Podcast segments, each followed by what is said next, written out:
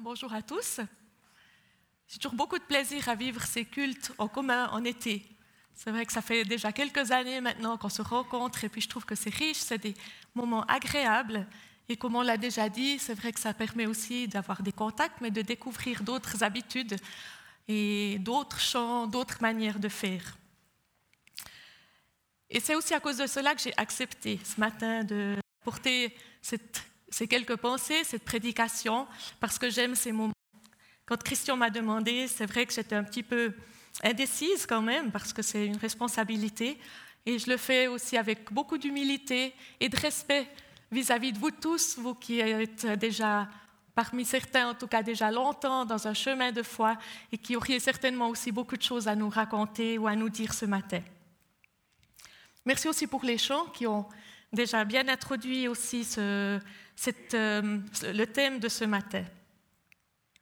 Vous avez vu, euh, c'est Lever les yeux, regarder les champs, c'est le titre que j'ai donné ce matin. Je vais parler de, de Jean 4, les versets 27 à 38. Ces derniers jours, et puis grâce aussi à la chaleur, grâce au beau temps qu'on a eu, on a pu admirer ces champs, et on peut encore admirer ces champs de céréales qui mûrissent. Certains sont même déjà moissonnés. Et moi, j'aime beaucoup cela. J'aime beaucoup ces champs de moisson. Et quand on voit le, soleil du soir qui brille dans ces céréales, je trouve que c'est vraiment très beau. Et la semaine passée, pour ceux peut-être qui ont vu Montaut, quand on voyait la pleine lune qui, qui montait et ces champs de céréales, je me disais qu'on était vraiment privilégiés et qu'on habite une magnifique région. C'est vrai que le temps des moissons, c'est aussi un temps astreignant, en tout cas pour les cultivateurs, mais c'est aussi une belle récompense à leur travail. Et dans la Bible, il est question à plusieurs reprises de, de moissons, de semailles, de semis, de moissonneurs. Et je crois que Jésus aime utiliser ces images qui font partie aussi de notre quotidien pour nous enseigner, nous questionner et nous inciter aussi à la réflexion. Et c'est un de ces textes justement qui, m'a touché aussi il y a quelques semaines en arrière et qui je trouvais qu'il allait bien aussi ce matin pour la circonstance, aussi la saison. Alors avant de le lire, j'aimerais le mettre un peu dans son contexte, vous le connaissez certainement tous assez bien, c'est celui de Jésus qui veut se rendre en Galilée depuis la Judée. Et il doit traverser la Samarie et c'est vrai qu'habituellement, les Juifs ne traversaient pas la Samarie pour différentes raisons culturelles, historiques, religieuses. Mais Jésus, qui est accompagné de ses disciples, fait un autre choix parce qu'il sait que ça fait partie de sa mission. Il va traverser la Samarie. Et durant ce voyage, on découvre aussi un Jésus qui est tout à fait humain, qui est fatigué, qui a soif, qui, voilà, qui souffre un petit peu de, cette chaleur, je pense, dans ce pays d'Israël. Et là, il demande de l'eau vers un puits à une Samaritaine, une femme qui vient puiser de l'eau. Et puis s'ensuit un dialogue intéressant, finalement, qui va au cœur de la vie de la femme. Euh, un dialogue sur l'eau d'abord, sur l'eau de vie, sur Dieu, sur le Messie, sur les traditions de l'un et de l'autre des Samaritains des non-juifs, des juifs, et aussi euh, un dialogue sur euh, sa vie très personnelle, celle aussi de ses cinq maris. Et ce qui est aussi intéressant, c'est que Jésus fait une révélation très importante au niveau de la foi, de ce qu'il amène. Et il dit là, dans ce pays qui est finalement la Samarie, mais l'heure vient, et c'est maintenant où les vrais adorateurs adoreront le Père en esprit et en vérité, car tels sont les adorateurs que le Père cherche. On voit déjà là que c'est plus une affaire de temple et de montagne, cette nouvelle foi, ce que Jésus nous amène. C'est quelque chose de tout nouveau. Et la femme, elle reconnaît aussi en son interlocuteur le Messie. Elle lui demande de cette eau, elle sait qu'elle a besoin de cette eau. Et cette eau aussi qui est celle qui jaillira jusque dans la vie éternelle. Donc il y a vraiment des projets de vie dans, ce, dans ce partage aussi avec cette femme. Et pendant tout ce temps-là, les disciples sont allés à la ville. Ils sont allés chercher de la nourriture pour leur maître. Et c'est là que j'aimerais prendre la lecture. Donc Jean 4, les versets 27 à 28. Les, les disciples reviennent donc avec de la nourriture. Et pendant ce temps, les disciples le pressaient en disant, Maître, mange. Mais il leur dit, J'ai à manger une nourriture que vous ne connaissez pas. Les disciples se disaient donc les uns aux autres, Quelqu'un lui aurait-il apporté à manger? Jésus leur dit, Ma nourriture est de faire la volonté de celui qui m'a envoyé et d'accomplir son œuvre. Ne dites-vous pas qu'il y a encore quatre mois jusqu'à la moisson? Eh bien, je vous le dis, levez les yeux et regardez les champs. Ils sont déjà blancs pour la moisson. Celui qui moissonne reçoit un salaire et amasse du fruit pour la vie éternelle, afin que celui qui sème et celui qui moissonne se réjouissent ensemble. En effet, en cela cette parole est vraie. L'un sème et l'autre moissonne. Je vous ai envoyé récolter une moisson qui ne vous a pas demandé de travail. D'autres ont travaillé et vous êtes entrés dans leur travail. Jusque-là. Comme dans d'autres endroits dans les évangiles, l'incompréhension et la confusion parmi les disciples provoquent un enseignement de la part de Jésus. Et j'aimerais m'arrêter sur cet enseignement en fait que Jésus donne ce matin avec trois pensées. La première, ça sera ma nourriture et de faire la volonté de celui qui m'a envoyé et d'accomplir son œuvre. La deuxième, c'est eh bien, je vous le dis, levez les yeux et regardez les champs. Ils sont blancs pour la moisson. Et la troisième réflexion sera le semeur et le moissonneur se réjouissent ensemble. Ma nourriture, ma nourriture est de faire la volonté de celui qui m'a envoyé et d'accomplir son œuvre, dit Jésus. Les disciples sont donc allés chercher en ville la nourriture et à présent ils aimeraient que leur maître mange. Ils ont ce souci du, du, besoin quotidien et je pense que c'est tout à fait normal vu que Jésus aussi a demandé à boire juste avant. Mais peut-être ils s'inquiètent trop ou ils, mettent trop d'assistance ou trop d'importance à, à, cette, à cette nourriture qu'ils viennent d'acheter. En tout cas, toujours est-il que Jésus en profite pour leur rappeler que lui, il a une autre nourriture à manger, une nourriture particulière, celle peut-être que les disciples ne discernent pas encore, ne comprennent pas vraiment. Et cette nourriture, il le dit, c'est de faire la volonté du Père se nourrir de faire la volonté du Père. Parce que Jésus, il sait pourquoi il est sur terre. Il connaît sa mission. Il l'explique clairement aussi dans Luc 4 lorsqu'il lit les écrits du prophète Ésaïe dans la synagogue. Il lit L'Esprit du Seigneur est sur moi, parce qu'il m'a consacré par onction pour annoncer la bonne nouvelle aux pauvres. Il m'a envoyé pour guérir ceux qui ont le cœur brisé, pour proclamer aux prisonniers la délivrance et aux aveugles le recouvrement de la vue, pour renvoyer libres les opprimés, pour proclamer une année de grâce du Seigneur. Et il ajoute, aujourd'hui, cette écriture que vous avez entendue s'est accomplie. Donc voilà, il explique bien sa mission, il sait de quoi elle est faite. Et cette mission, elle ira jusqu'à l'amour, jusqu'à l'amour à la croix, où il dit, tout est accompli. Et cette mission, elle a pour, un objectif pour nous tous, bien sûr. C'est Paul qui le dit, qui le rappelle dans Colossiens 1.20. Dieu a voulu, par Christ, tout réconcilier avec lui-même, aussi bien ce qui est sur la terre que ce qui est dans le ciel, en faisant la paix à travers lui par son sang versé sur la croix. Quel cadeau pour nous de savoir ce projet aussi que Dieu a au travers de Jésus-Christ, de nous réconcilier avec lui. Alors on a parlé de la nourriture du Christ, alors notre nourriture, quelle est ma nourriture? Quel est le contenu de mes repas? Qu'est-ce qui nourrit mes pensées, le sens de ma vie? Est-ce que c'est l'amertume, la jalousie, ou l'ambition malsaine, comme on l'a vu dimanche passé lors du culte euh, à Reconvilliers, celle qui est avide de pouvoir ou bien empreinte d'orgueil. Ou bien est-ce qu'au contraire, je cherche ma nourriture dans la volonté de Dieu? Et je crois que la Bible nous oriente clairement sur la bonne nourriture, celle qui rassasie, celle qui nourrit notre intérieur, notre esprit, notre âme. Et Jésus et Dieu, pardon, en parle déjà dans l'Ancien Testament. Il dit dans Ésaïe, au travers d'Ésaïe, Écoutez-moi vraiment, et vous mangerez ce qui est bon. Vous savourerez des plats succulents, vous vivrez. Donc, les paroles de Dieu, si on l'écoute vraiment, ce sont des paroles de vie.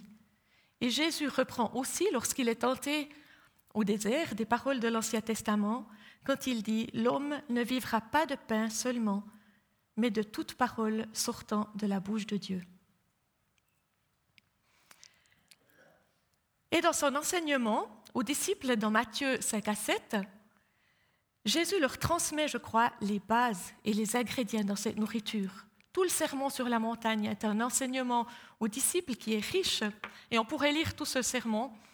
Mais voilà, on n'a pas le temps de faire ça ce matin, mais j'aimerais me limiter aux béatitudes, parce que je crois que, on peut le dire ainsi, elles sont les valeurs nutritives essentielles de notre nourriture.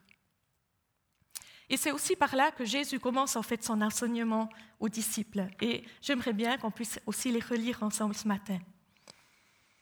Il dit, Jésus donc, heureux, ou bien on peut dire aussi béni, ou encore en marche, ceux qui reconnaissent leur pauvreté spirituelle, car le royaume des cieux leur appartient. Heureux ceux qui pleurent, ou bénis ceux qui pleurent, car ils seront consolés. Heureux ceux qui sont doux, car ils hériteront la terre. Heureux ceux qui ont faim et soif de la justice, car ils seront rassasiés. Il est intéressant de voir cette notion de nourriture et de faim d'être rassasiés aussi dans ce verset. Heureux ceux qui ont faim et soif de la justice. Heureux ceux qui font preuve de bonté, car on aura de la bonté pour eux. Heureux ceux qui ont le cœur pur, car ils verront Dieu. Heureux ceux qui procurent la paix, car ils seront appelés fils de Dieu. Heureux ceux qui sont persécutés pour la justice, car le royaume des cieux leur appartient. Heureux serez-vous lorsqu'on vous insultera, qu'on vous persécutera et qu'on dira faussement de vous toutes sortes de mal à cause de moi. Je crois personnellement que ces paroles sont vraiment une base qui s'aligne sur celle de Jésus quand il dit que ma nourriture est de faire la volonté du Père qui m'a envoyé pour accomplir son œuvre. Alors on peut se poser la question, est-ce que j'ai à changer quelque chose dans ma nourriture? Est-ce que je devrais changer quelque chose dans mes habitudes alimentaires, composer ou changer la composition de mes menus différemment?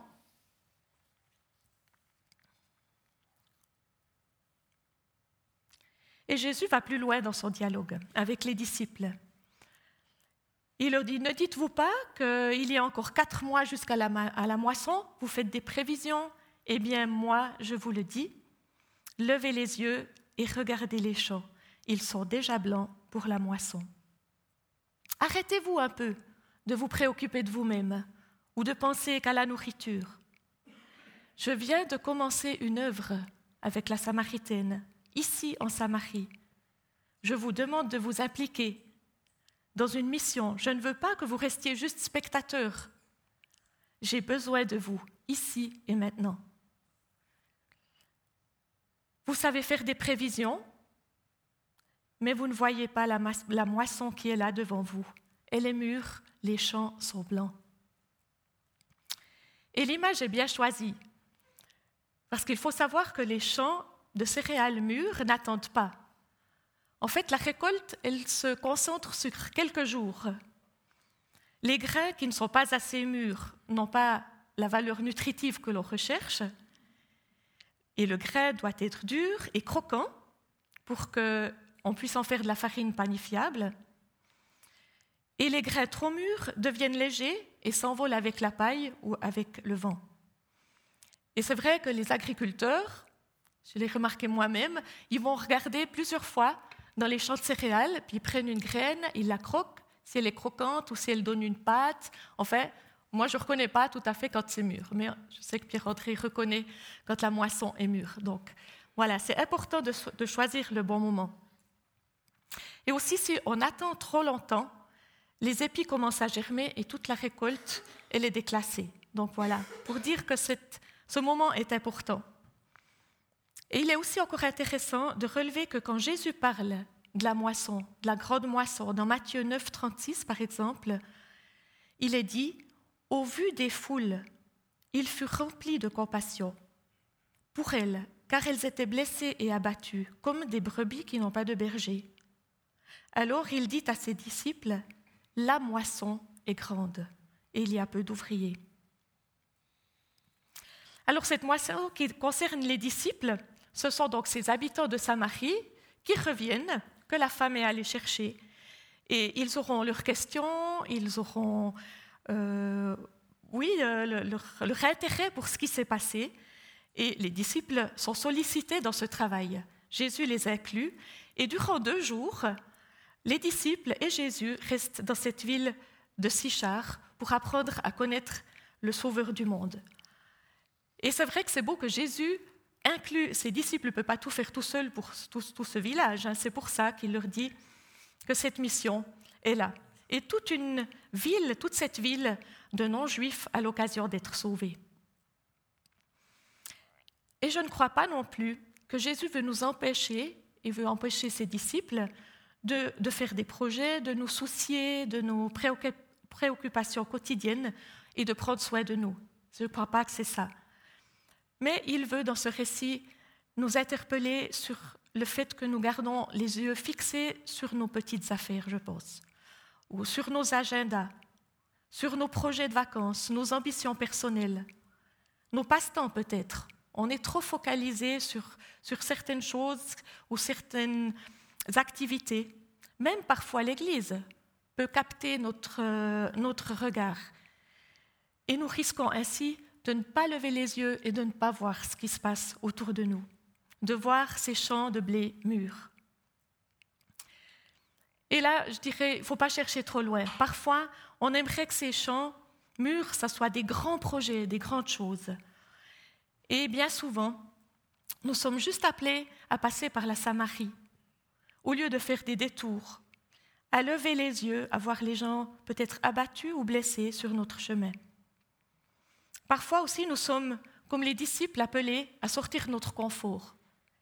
C'est vrai que c'est plus facile de parler de nourriture, de nos voitures, de, la météo, que de prendre le temps, de consacrer du temps pour parler des besoins et des peines avec quelqu'un. Alors je n'aimerais pas non plus être moralisatrice ce matin. Ma famille m'a dit, tu ne seras pas quand même trop moralisatrice. Mais ce texte m'interpelle et je crois, je me parle autant à moi en tout cas à vous tous. Et j'aimerais aussi qu'on ait cette ambition dans cette mission, comme on l'a dit dimanche passé, la vraie ambition pour le travail que, Dieu nous confie. Et je crois que la blancheur du champ aussi fait allusion dans son sens étymologique aussi à l'éternité. Donc on est dans un travail ou dans une mission qui a des valeurs d'éternité. D'ailleurs, euh, Paul nous le dit aussi dans Galates, mais celui qui sème pour l'Esprit récoltera la moisson de l'Esprit, la vie éternelle. Ne nous lassons de faire le bien pendant que nous en avons l'occasion. Alors mon chant, c'est quoi? Je crois que chacun peut réfléchir euh, lui-même à son chant là où il est appelé.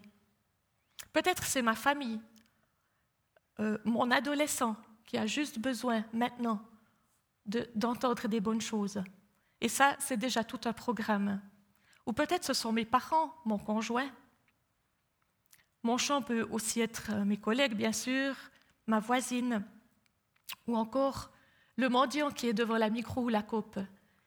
Dernièrement, j'ai été interpellée par une dame qui dialoguait très sympathiquement avec une de ces mendiantes devant la micro, et, et ça m'a vraiment fait réfléchir, parce que je me suis dit, jamais je n'ai pris le temps de parler avec cette femme qui est là régulièrement en tout cas. et c'est quelqu'un d'autre du village euh, qui n'est pas parmi nous, euh, voilà, qui s'est pris du temps pour parler avec cette femme. Et parfois, le champ mûr aussi se trouve ailleurs, au-delà de nos frontières. Et c'est vrai que c'est le cas pour mes voisins actuels, qui sont d'ailleurs là ce matin, un champ qui les attend en Angola, où le Seigneur a préparé une mission qui est différente, mais qui est importante, comme celle qui nous attend ici. Et dans ce récit, je trouve qu'il y a quelque chose qu'on ne peut pas ignorer non plus, c'est la dimension communautaire. Parce que les disciples sont envoyés ensemble dans, dans cette ville, parmi ses habitants. Et je crois que cette question est légitime pour nous en tant qu'Église. Levons les yeux ensemble aussi.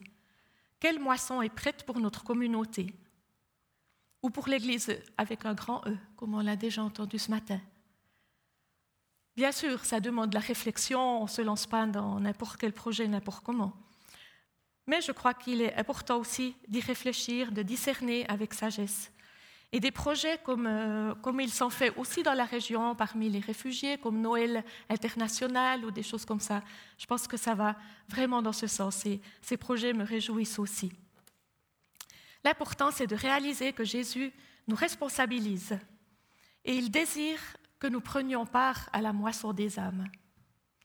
Chacun peut réfléchir, comme je l'ai déjà dit, un instant au champ, au champ mûr qu'il a moissonné. Et la diversité aussi des disciples nous encourage parce que chacun est différent et chacun peut être utilisé dans, dans ce travail. Et avant de continuer, j'avais envie de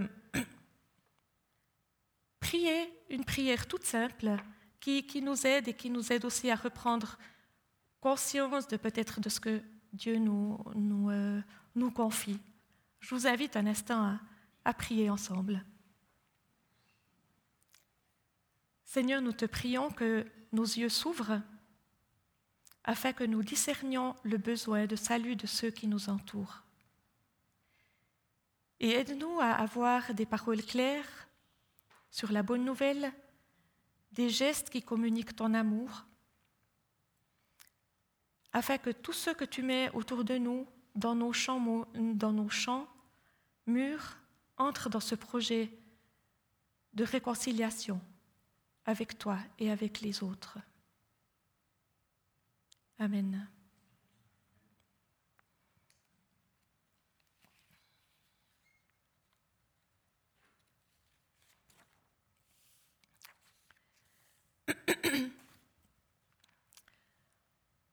Nous en arrivons à la dernière pensée. Le semeur et le moissonneur se réjouissent ensemble. Et j'aimais bien cette phrase quand on est tous ensemble ici, aussi plusieurs communautés réunies. Celui qui moissonne reçoit un salaire et amasse du fruit pour la vie éternelle, afin que celui qui sème et celui qui moissonne se réjouissent ensemble. C'est le verset 36. La moisson, c'est un cadeau. Il n'y a rien à se vanter ou à s'enorgueillir. Voir des gens se tourner vers le Christ, accepter de changer de vie, accepter le salut, c'est récolter des fruits pour la vie éternelle. Et c'est un cadeau de Dieu. Et ce cadeau, il a un but afin que tous se réjouissent ensemble, le semeur et le moissonneur. Jésus redit aussi aux disciples que pour récolter, il faut semer. L'un ne va bien sûr pas sans l'autre. Et Jésus va même plus loin. Et je crois que là, on a parfois un problème. Nous, en tant que Suisses, on est des bons travailleurs, on a notre salaire. Et il dit au verset 38, Je vous ai envoyé récolter une moisson qui ne vous a pas demandé de travail. D'autres ont travaillé et vous êtes entrés dans leur travail. Donc ce n'est pas trop dans notre logique. Et parfois, on a de la peine un peu à la comprendre. En fait, c'est la logique de Dieu, de son monde du travail. Comme celle aussi, comme cette logique aussi est, visible ou qu'on peut lire dans la Bible dans le texte de l'ouvrier de la dernière heure. Celui qui arrive à la fin, il a le même salaire. Donc, cette question de salaire, c'est un calcul différent Mais en fait, ce n'est pas un calcul, parce que Dieu, c'est le Dieu de la grâce. Et c'est cette grâce inconditionnelle que Dieu offre à chacun qui décide de se mettre à son service, que ce soit tôt, que ce soit tard, qu'on travaille ici ou qu'on travaille là, ou qu'on est plutôt de ceux qui moissonnent ou plutôt de ceux qui sèment. Et dans ce texte, Jésus explique aux disciples que d'autres, finalement, ont œuvré avant eux, même avant lui. Il y a eu les prophètes, il y a eu le psalmiste, Moïse, en fait, toutes ces personnes, tous ces, juifs ou ces prophètes oui, qu'on trouve dans l'Ancien Testament, qui ont œuvré avant, avant eux. Et il y a aussi Jésus lui-même, qui vient de préparer le terrain des Samaritains avec son dialogue avec la femme. Alors, qu'en est-il pour nous? Est-ce que nous sommes plutôt des semeurs, des moissonneurs? Qui a semé chez nous? Alors, je me disais que c'était peut-être bien qu'on pense une fois aux personnes qui ont semé dans nos vies. Ça peut être bien sûr nos parents, nos grands-parents, mais aussi d'autres personnes qui se sont engagées dans le travail parmi les enfants, par exemple, ou dans les camps, tous ces camps qui ont lieu maintenant. Euh, c'est important de savoir que beaucoup de semences est semée dans, ce travail. Et ça pourrait même être l'occasion aussi de remercier une fois ces personnes qui ont semé dans nos vies. Dernièrement, d'ailleurs, j'ai entendu un témoignage qui, m'a touchée. C'était un, enfant qui allait tous les vendredis chez la maman d'un ami pour, euh, pour entendre euh, des histoires de la Bible avec du pain et du chocolat. C'était comme ça. Si on a voulait le pain et le chocolat, il fallait écouter l'histoire. Mais cet homme a beaucoup grandi dans, dans, dans, cette connaissance et il avait beaucoup de questions. Et il est devenu pasteur, à la tête même d'une euh, grande œuvre. Et je me dis, mais cette femme qui a semé pendant, donc chaque vendredi après-midi, quel engagement. Et cet engagement aussi a porté vraiment beaucoup de fruits. Et personnellement, je réfléchissais à ce matin et quand je vous vois là ce matin, je suis aussi émue parce que je vois des personnes qui ont œuvré, qui ont semé dans ma vie. Certaines, je les connais depuis très très longtemps, depuis mon enfance d'ailleurs. Et puis, vous avez tous semé, en tout cas beaucoup d'entre vous ont semé dans ma vie. Cette semence, elle a peut-être des noms un peu particuliers. Fidélité dans l'épreuve, persévérance ou compassion, encouragement. Et tout cela, ça a fait grandir ma foi. Et un jour, quelqu'un a pu peut-être récolter cet engagement et cette décision aussi de, donner cette vie, de donner ma vie à Jésus. Alors merci à tous ceux qui ont œuvré dans ma vie. Et parmi ceux qui ont semé pour nous, n'oublions pas non plus ceux qui ont œuvré dans la douleur. On peut penser aux premiers chrétiens qui ont été persécutés atrocement par certains empereurs romains. Les, anabaptistes aussi ont été chassés et ils ont tout quitté pour, euh, pour garder leurs convictions, préserver les convictions concernant par exemple le baptême, le pacifisme et d'autres choses. On peut penser aussi aux Huguenots qui ne voulaient pas renier leur découverte ou leur redécouverte lors de la Réforme. Toutes ces personnes ont semé quelque chose dont on profite aujourd'hui encore. Alors le semis et la moisson, je crois, s'imbriquent l'un dans l'autre. Parfois nous semons, parfois nous avons le privilège de récolter, Parfois, nous ne semons pas, mais nous récoltons. Et parfois, nous semons et nous ne récoltons pas. Et je crois que cette réalité, elle est vraie aussi pour les églises. Et elle n'est pas toute simple parfois.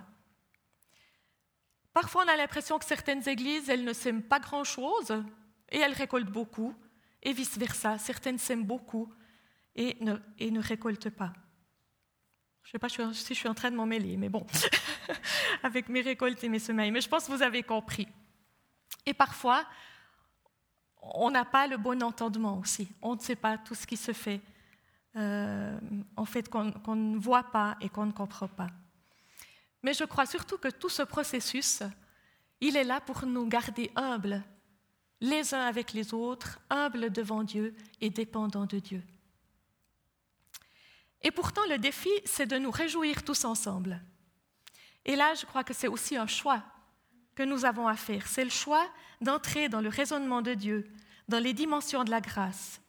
Choisir de nous réjouir à chaque récolte. Choisir de nous réjouir de la moisson des autres dénominations. Et tout cela en vue de la grande moisson, celle qu'il est aussi question dans la Bible, dans Apocalypse ou encore dans Matthieu celle de la fin des temps. Alors, durant ces prochaines semaines et durant ce temps de vacances, pour ceux qui en ont encore, je vous invite et je nous invite à lever les yeux, à regarder les champs. Prenons aussi le soin de nous nourrir de la parole et essayons de voir ce qui se passe autour de nous. Où est-ce qu'il y a des champs qui sont mûrs, qui sont blancs, des personnes ou des groupes de personnes prête à entendre la bonne nouvelle et à se tourner vers le Christ? Jésus est toujours l'initiateur de la mission, mais il veut nous appliquer avec l'aide de son esprit en tant que personne et en tant qu'Église pour proclamer son règne d'amour et d'espérance.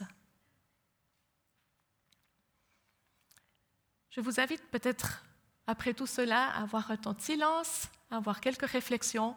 Et si quelques personnes aimeraient terminer aussi ce temps par une prière, eh bien, je vous invite aussi à le faire librement. Vous pouvez le faire pour vous, mais vous pouvez aussi le faire euh, à haute voix, vu qu'on est tous ensemble. Et c'est aussi important de prier les uns avec les autres.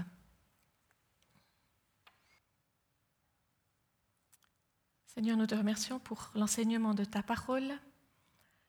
Merci parce qu'elle est vérité. Merci aussi parce qu'elle nous parle encore aujourd'hui.